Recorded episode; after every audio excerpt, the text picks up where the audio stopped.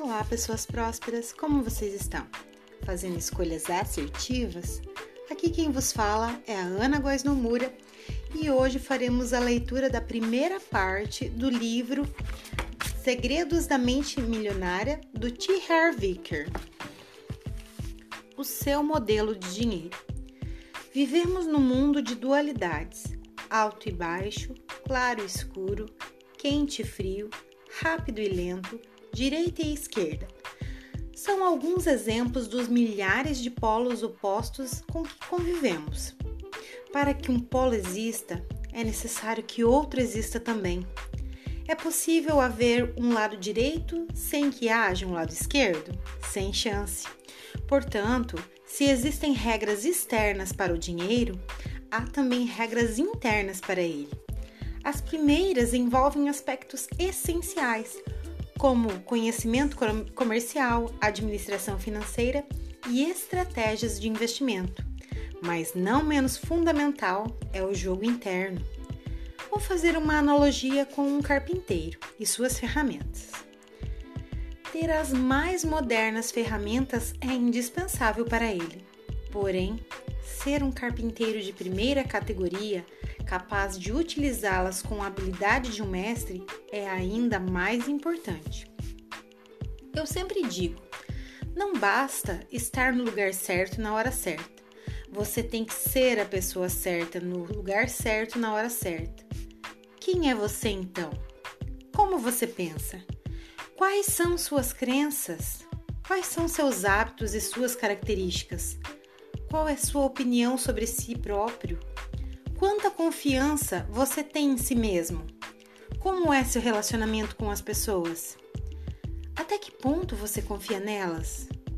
Você realmente acredita que merece ser rico? Qual é a sua capacidade de agir apesar do medo, da preocupação, do incômodo, do desconforto? Você consegue ir em frente mesmo quando não está disposto a fazer isso? O fato seu caráter, o seu pensamento e suas crenças são os fatores que determinam o seu grau de sucesso. Stuart Wild, um dos meus escritores favoritos, apresenta a questão da seguinte maneira: a chave do sucesso é despertar a própria energia, pois isso atrairá as pessoas até você. E até quando elas aparecem fature. Princípio da riqueza. Os seus rendimentos crescem na medida em que você cresce. Por que seu modelo de dinheiro é importante? Você já ouviu falar que as pessoas que desabrocham financeiramente? Já notou que alguns indivíduos ganham rios de dinheiro e depois perdem tudo? Ou começam aproveitando uma excelente oportunidade e em seguida deixam o bolo desandar? Agora, você sabe qual é a verdadeira causa desse problema? Por fora, parece má sorte, uma oscilação na economia, um sócio desonesto, seja lá o que for. Por dentro, porém, a questão é outra. É por esse motivo que, se uma pessoa ganha muito dinheiro sem estar interior, interiormente preparada para isso, o mais provável é que a riqueza tenha uma vida curta e acabe sem ela. A maioria das pessoas simplesmente não tem capacidade interna para conquistar e conservar grandes quantidades de dinheiro. E para enfrentar grandes e crescentes desafios que a fortuna e o sucesso trazem, é sobretudo por causa disso que elas não enriquecem. Um bom exemplo são os que ganham em loterias. As pesquisas mostram continuamente que, seja qual for o tamanho do prêmio, a maior parte desses felizardos acaba voltando ao seu estado financeiro original, isto é, a ter a quantidade de dinheiro com a qual conseguem lidar com mais facilidade. No caso de que quem enriquece pelo próprio esforço, ocorre exatamente o contrário. Repare que quando um milionário desse tipo perde a fortuna, geralmente ele a refaz em pouco tempo. Nesse aspecto, Donald Trump é um ótimo exemplo. Ele tinha bilhões de dólares e perdeu cada centavo. Dois anos depois, recuperou tudo e até conseguiu mais. Como se explica esse fenômeno? É simples. Pessoas assim podem perder todo o dinheiro que possuem, mas jamais perdem o ingrediente mais importante do sucesso: a mente milionária. No caso do Trump, a mente bilionária, é claro. Você já percebeu que ele nunca poderia ser apenas um milionário? Como você acha que ele se sentiria a respeito do seu sucesso financeiro se seu patrimônio líquido fosse de um milhão? Provavelmente arruinado, um completo fracasso financeiro. Isso acontece porque o termostato financeiro desse empresário está regulado para produzir bilhões e não milhões. Algumas pessoas têm um termostato financeiro programado para gerar milhares e não milhões. Outras têm um termostato ajustado para criar centenas. Finalmente, existem algumas, é, aquelas cujo termostato financeiro está condicionado a funcionar abaixo de zero. Elas, não, elas estão congelando e não sabem por quê. A realidade é que a maior parte das pessoas não atinge seu pleno potencial, não é bem sucedida. As pesquisas mostram que 80% dos indivíduos jamais serão financeiramente livres como, como gostariam. E 80% deles nunca se considerarão de fato felizes. O motivo é simples: as pessoas, na sua maioria, agem de forma inconsciente, quase dormem no ponto trabalham e pensam num plano superficial da vida, baseada somente no que vem. Elas vivem estritamente no mundo visível. As raízes geram os frutos. Imagine uma árvore. Suponha que seja a árvore da vida. Nela há frutos. Na vida, nossos frutos são os nossos resultados. Nós olhamos para eles e não gostamos do que vemos. Achamos que os frutos que produzimos são poucos, muito pequenos ou que seu sabor deixa a desejar. O que entendemos, o que tendemos a fazer então? A maioria de nós dedica ainda mais atenção aos resultados. Mas de onde ele vem? São as sementes e as raízes que os geram. É o que está embaixo da terra, que o cria, que está acima dela.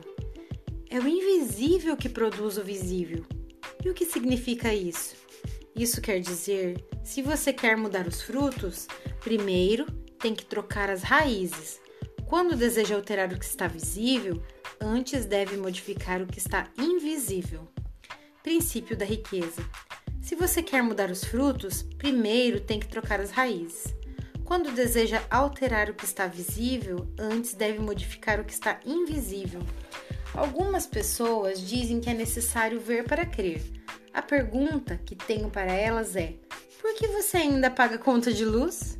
Mesmo não vendo a eletricidade, você com certeza percebe e utiliza o poder que ela tem. Se não estiver muito certo acerca da sua existência, experimente colocar o dedo na tomada. Garanto que a sua dúvida desaparecerá imediatamente. Aprendi com experiência que as coisas que não vemos são muito mais poderosas do que as que vemos. Talvez você não concorde com essa afirmação, mas tenho certeza de que você sofrerá se não aplicar esse princípio na sua vida. Por quê? Porque estará indo contra as leis da natureza que dizem que o que está embaixo do solo gera o que está em cima dele, e o que é, está, o que é invisível cria o que é visível. Como seres humanos, não estamos acima da natureza, somos parte dela. Portanto, quando respeitamos as suas leis e cuidamos das nossas raízes, do nosso mundo interior, a sua vida flui suavemente. Se não fazemos isso, viver se torna difícil. Em toda floresta, fazenda, pomar, o que está embaixo da terra, que gera o que está na superfície. Portanto, é inútil concentrarmos a atenção nos frutos que já estão maduros. Não temos como mudar aqueles que já estão perdendo, pendendo nos galhos, mas podemos modificar os que ainda vão nascer. Para isso, precisamos cavar a terra e reforçar nossas raízes. Os quatro quadrantes: M, EM, ES, F. Uma das mais importantes que você deve entender é que não vivemos num único plano da existência. A nossa vida acontece em pelo menos quatro reinos distintos. Esses quatro quadrantes são o mundo físico, o mundo mental, o mundo emocional e o mundo espiritual. O que a maioria das pessoas nunca percebe é que o reino físico é apenas uma impressão dos outros três. Suponha que você tenha acabado de escrever uma carta no computador. Se você tecla imprimir e a carta aparece na impressora, em seguida você examina a página, encontra um erro de digitação. Você apaga o erro, redigita a palavra corretamente, depois manda imprimir outra vez e lá está o mesmo erro. Mas como pode ser? Afinal, você acabou de corrigi-lo. Então você apaga uma área maior. Consulta até as 300 páginas do manual corrigindo erros de digitação com eficácia. Pronto. Agora você tem todas as ferramentas e o conhecimento de que precisava. Aciona o comando imprimir e lá está o erro de novo. Ah, não. Você grita perplexo. Não é possível. O que está acontecendo? Será que entrei na quinta dimensão? O que está acontecendo é que o problema não pode ser corrigido na impressão, no mundo físico, mas apenas no programa, nos mundos mental, emocional e espiritual. Dinheiro é o resultado, riqueza é resultado, saúde é resultado, doença é resultado e o seu peso é resultado. Vivemos no mundo de causa e efeito princípio da riqueza. Dinheiro é resultado, riqueza é resultado, saúde é resultado, doença é resultado, seu peso é resultado. Vivemos num mundo de causa e efeito. Você já ouviu alguém dizer que a falta de dinheiro é um enorme problema? Na verdade, ela nunca é um problema, e sim um sintoma do que está acontecendo embaixo da terra. A falta de dinheiro é efeito, mas onde está a causa? Ela se resume ao seguinte: a única maneira de mudar o mundo exterior é modificar o seu mundo interior. Quaisquer que sejam seus resultados, abundantes ou escassos, bons ou maus, positivos ou negativos, lembre-se sempre de que seu mundo exterior é apenas um reflexo do mundo interior. Se as coisas não vão bem na sua vida exterior, é porque não estão indo bem na vida interior. É simples assim. Declarações: um poderoso segredo para a mudança. Nos seminários, uso técnicas de aprendizado acelerado. Com elas, as pessoas aprendem mais depressa e memorizam uma quantidade maior de ensinamentos. A chave é o envolvimento. A abordagem que emprego segue o velho ditado: você se esquece daquilo que você escuta, você se lembra daquilo que vê, você entende aquilo que faz. Por isso, vou lhe pedir que toda vez que você terminar a leitura de um princípio da riqueza, faça a declaração verbal, em seguida imita outra declaração. O que é a declaração? Uma simples afirmação positiva pronunciada enfaticamente em voz alta, porque as declarações são uma ferramenta tão valiosa. Porque tudo que existe é feito com uma única coisa: energia. A energia sempre viaja em frequências e vibração. Assim, toda declaração tem uma frequência vibratória. Quando você faz uma declaração em voz alta, a energia que ela libera vibra por todas as células do corpo. Ela envia mensagens específicas não apenas para o universo, como também para seu subconsciente. A diferença entre a declaração e a afirmação é pequena, mas até onde sei, poderosa. A afirmação é definida como um enunciado positivo, segundo o qual um, um objetivo que você pretende alcançar já está concretizando. Uma declaração é definida como o anúncio formal da intenção de empreender um dado curso de ação ou de adotar uma posição específica. A afirmação diz que determinado objetivo já está sendo alcançado não a vejo com bons olhos, porque quase sempre, quando afirmamos alguma coisa que ainda não é real, uma voz dentro da cabeça costuma dizer que isso não é verdade, é lorota. Por outro lado, declarar não é dizer que algo já é real, e sim que temos a intenção de fazer ou de ser alguma coisa. É uma posição que você consegue aceitar. porque não estamos afirmando que é verdade agora, mas um propósito para o futuro. Uma declaração é também, por definição formal, é a emissão formal de uma energia que penetra no universo e permite e percorre o nosso corpo. Outra palavra importante da definição de declaração é a ação. Devemos executar todas as ações necessárias para que nossas intenções se tornem realidade. Recomendo que você faça as declarações em voz alta todo dia, de manhã e à noite. Devo admitir que quando ouvi tudo isso pela primeira vez eu disse: sem essa, esse negócio de declaração é muito artificial. Mas, como na época eu estava quebrado, pensei: mas que diabos isso não vai doer? E fui em frente. Como agora estou rico, não me surpreende que eu acredite que as declarações funcionem de verdade. De qualquer forma, prefiro ser absolutamente crédulo e rico do que ser absolutamente incrédulo e duro. E você? Eu o convido a dizer declaração. O meu mundo interior cria o meu mundo exterior. Agora diga: eu tenho uma mente milionária. Qual é o mundo e como se formou o seu modelo de dinheiro? Nos programas de rádio e de televisão de que participo nos Estados Unidos, sou conhecido por fazer a seguinte afirmação: em cinco minutos posso prever o futuro financeiro que você terá pelo resto da sua vida. Princípio de riqueza. Em cinco minutos posso prever o futuro financeiro que você terá pelo resto da sua vida. Como? Uma rápida conversa com uma pessoa consigo identificar aquilo que chama de modelo de dinheiro de sucesso. Todos nós temos um plano de dinheiro de sucesso inscrito no nosso subconsciente. É esse modelo, mais do que todas as outras coisas combinadas, o que determina o nosso futuro financeiro.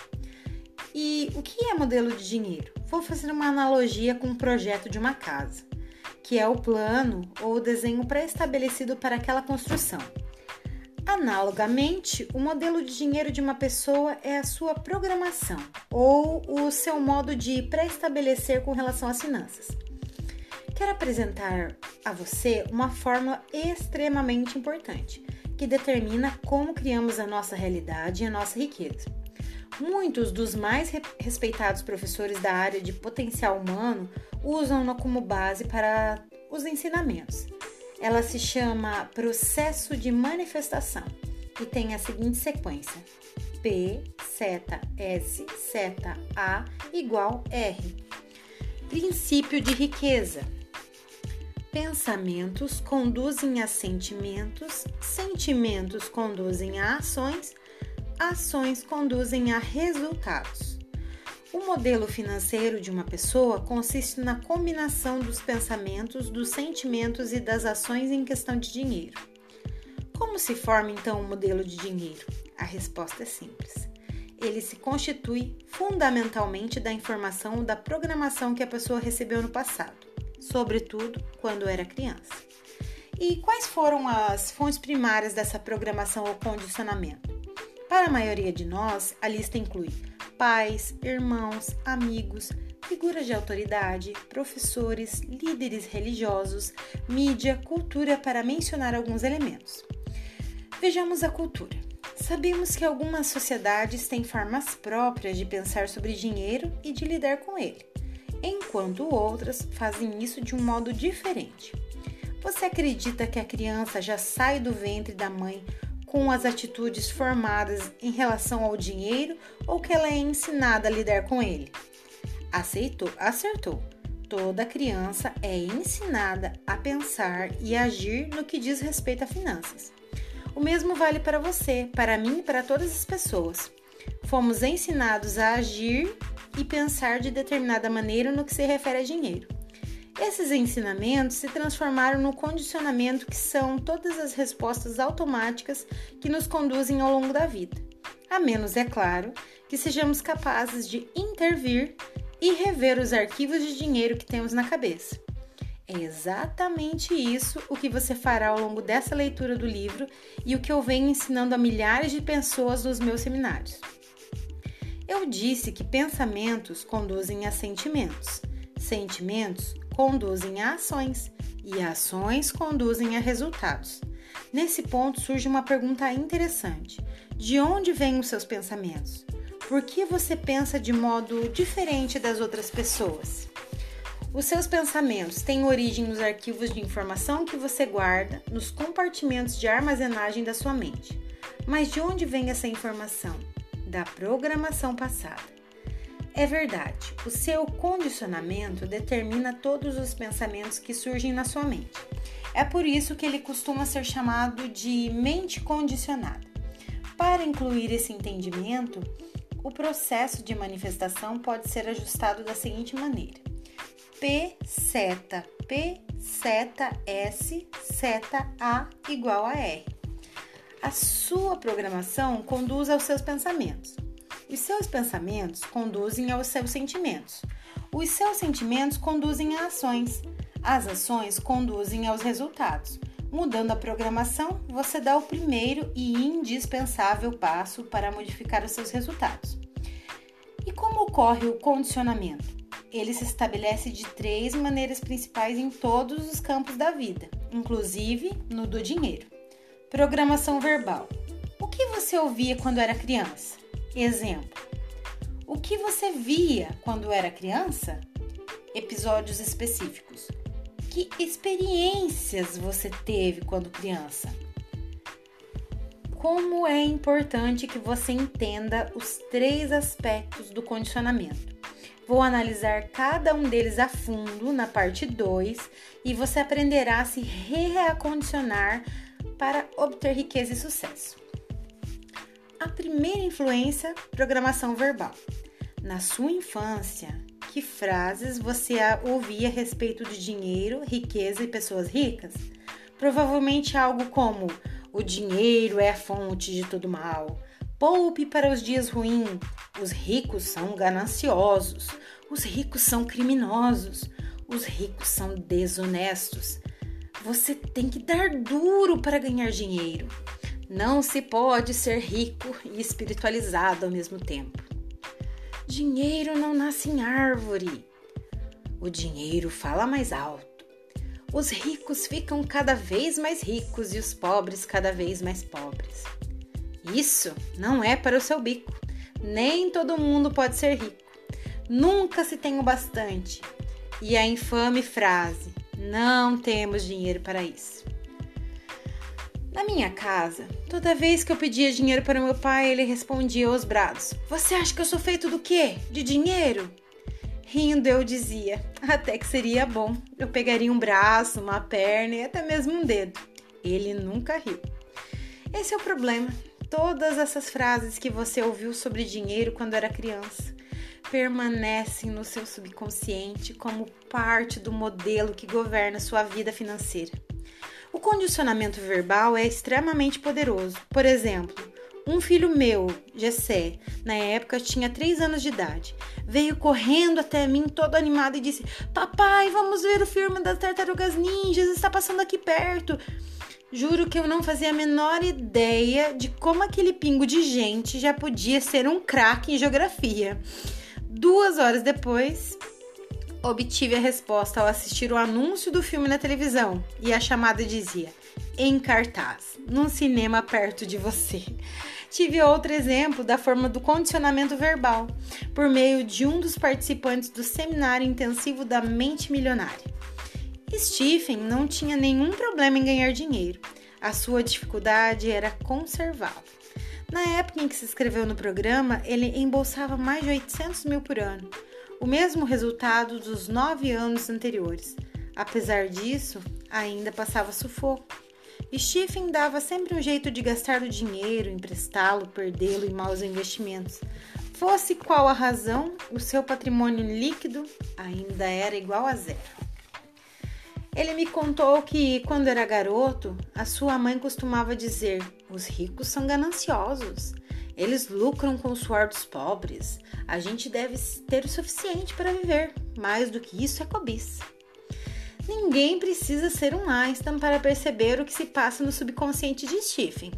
Não era de admirar que ele estivesse quebrado, pois fora verbalmente condicionado pela mãe a acreditar que os ricos são gananciosos. Consequentemente, a mente ligava as pessoas ricas à ambição desmedida, que é evidentemente má. Como ele não queria ser mal, o seu subconsciente dizia que ele não podia ser rico. Stephen amava a mãe e não queria que ela o desaprovasse. É óbvio que o sistema de crenças dela e ele não teria sua aprovação se ficasse rico.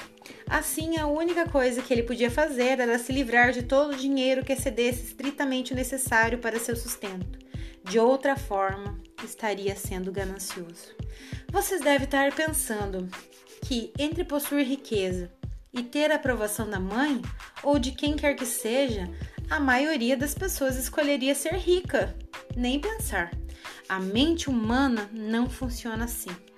É claro que o dinheiro parece ser uma escolha lógica, mas quando o subconsciente tem que optar entre a lógica e as emoções profundamente enraizadas, as emoções sempre vencem. Princípios da riqueza. Quando o subconsciente tem que optar entre a lógica e as emoções profundamente enraizadas, as emoções quase sempre vencem. Retornando à história de Stephen, em menos de 10 minutos de curso, usando técnicas experienciais extremamente eficazes, ele conseguiu mudar o seu modelo de modo espetacular, o seu modelo de dinheiro. Em apenas dois anos, ele passou de falido a milionário. No seminário, Stephen começou a compreender que essas crenças negativas eram da sua mãe e não suas, e se baseavam na programação que ela recebera no passado dê então um passo à frente, ajudando-o a criar uma estratégia para não perder a aprovação dela caso ficasse rico. Foi muito simples. A mãe de Stephen sempre adorou praia. Ele investiu então numa casa no Havaí, de frente para o mar. Ela vai para lá todo ano passar o verão e se sente no céu, e ele também. Agora, essa senhora considera fantástico o filho ser alguém bem sucedido financeiramente e não economiza elogios à sua generosidade. Eu mesmo, depois de um início lento, ia bem nos negócios, mas nunca chegava a ganhar dinheiro com ações. Ao tomar. Conheci... Ao tomar consciência do modelo de dinheiro que possuía, Lembrei-me de que eu era um garoto e todos os dias depois do trabalho meu pai se sentava à mesa de jantar com o jornal, examinava as páginas do mercado de capitais e batia o punho da mesa reclamando: Malditas ações! Depois ele passava meia hora seguinte acatando a estupidez do sistema e mostrando como as pessoas poderiam ter chances de ganhar mais dinheiro com jogos de loteria. Agora que você já entende o poder do condicionamento verbal, consegue perceber por que eu não era capaz de ganhar dinheiro com ações? Eu estava literalmente programado para fracassar, para escolher a ação errada, pelo preço errado, na hora errada. Por quê? Para validar subconscientemente um modelo de dinheiro que bradava malditas ações. Tudo o que eu sei dizer é que depois que eu arranquei essa erva daninha tremendamente tóxica do meu jardim financeiro interno, comecei a colher os frutos. A partir do meu reacondicionamento, passei a escolher ações que sempre valorizavam e desde então continuei a ter um admirável sucesso no mercado de capitais. Parece incrível, mas depois que uma pessoa de fato compreende como o modelo de dinheiro funciona, isso faz todo sentido. Repetindo, o condicionamento do seu subconsciente determina o seu pensamento. O seu pensamento determina os seus sentimentos. E esses determinam as suas ações, que finalmente determinam os seus resultados. São quatro os elementos chaves da mudança, todos essenciais para a reprogramação do seu modelo de dinheiro. Eles são simples, porém poderosos. O primeiro elemento da mudança é conscientização. Você não pode modificar uma coisa cuja existência ignore. O segundo elemento da mudança é o entendimento. Compreendendo a origem do seu modo de pensar, você será capaz de reconhecer que ele tem que vir de fora. Terceiro elemento da mudança é a dissociação. Ao constatar que esse modelo de pensar não é seu, você tem a opção de mantê-la ou largá-la, baseado em que você é hoje e onde você quer estar amanhã. Pode observar essa maneira de pensar e vê-la como é apenas um arquivo de informação armazenado na sua mente há muito tempo, que talvez não tenha nem um pingo de verdade nem valor para você. O quarto elemento é recondicionamento. Iniciarei esse processo na parte 2, em que apresento os arquivos mentais que criam a riqueza. Agora, vou retornar à questão do condicionamento verbal e expor os passos que você deve dar já para começar a rever esse modelo de dinheiro. Passos para a mudança: programação verbal, conscientização. Escreva as frases que você ouvia sobre dinheiro, riqueza e pessoas ricas quando criança. Entendimento. Escreva sobre como essas frases vêm afetando a sua vida financeira até hoje. Dissociação você percebe que esses pensamentos representam apenas o seu aprendizado passado, que eles não são parte da sua autonomia, não são quem você é? Consegue ver que o presente lhe dá a opção de ser diferente?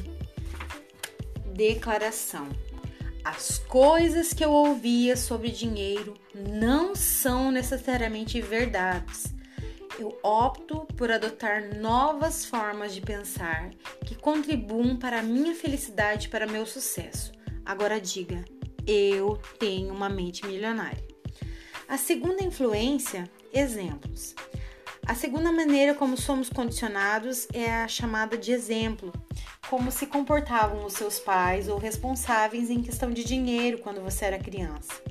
Eles cuidavam bem ou mal das finanças? Eram gastadores ou econômicos? Eram investidores perspicazes ou nunca investiam? Eram propensos a arriscar ou eram conservadores? Vocês tinham dinheiro ou só esporadicamente? O dinheiro aflui com facilidade ou a sua família era suado? Era fonte de felicidade ou motivo de ásperas discussões? Por que essa afirmação é importante? Você já deve ter ouvido a expressão macaco de imitação. Ora, nós somos seres humanos. Não ficamos muito, muito atrás. Quando crianças, aprendemos quase tudo a partir dos exemplos que nos dão. Embora a maioria de nós odeie admitir o que eu vou dizer, há uma boa dose do velho ditado: a fruta não cai longe da árvore. Isso me lembra a história da mulher que estava preparando pernil, quando o jantar cortando a ponta das peças da carne. Sem entender, o marido lhe perguntou por que fazia isso, e ela respondeu que a mãe dela já fazia assim. Justamente naquela noite, a sua mãe foi jantar com eles. Os dois aproveitaram para perguntar por que ela fazia, sempre cortava as extremidades do pernil. A mãe respondeu: Porque era assim que a mãe fazia. Então decidiram telefonar para a avó dela e saber por que ela cortava as pontas do pernil. A resposta foi: porque a panela era pequena. A questão é: em matéria de dinheiro, tendemos a ser idêntico aos nossos pais, a um deles em particular ou a combinação dos dois. O meu pai, por exemplo, era empresário do ramo de construção civil. Construía de, de 12 a 100 casas por projeto. Cada um desses empreendimentos demandava um pesado investimento de capital.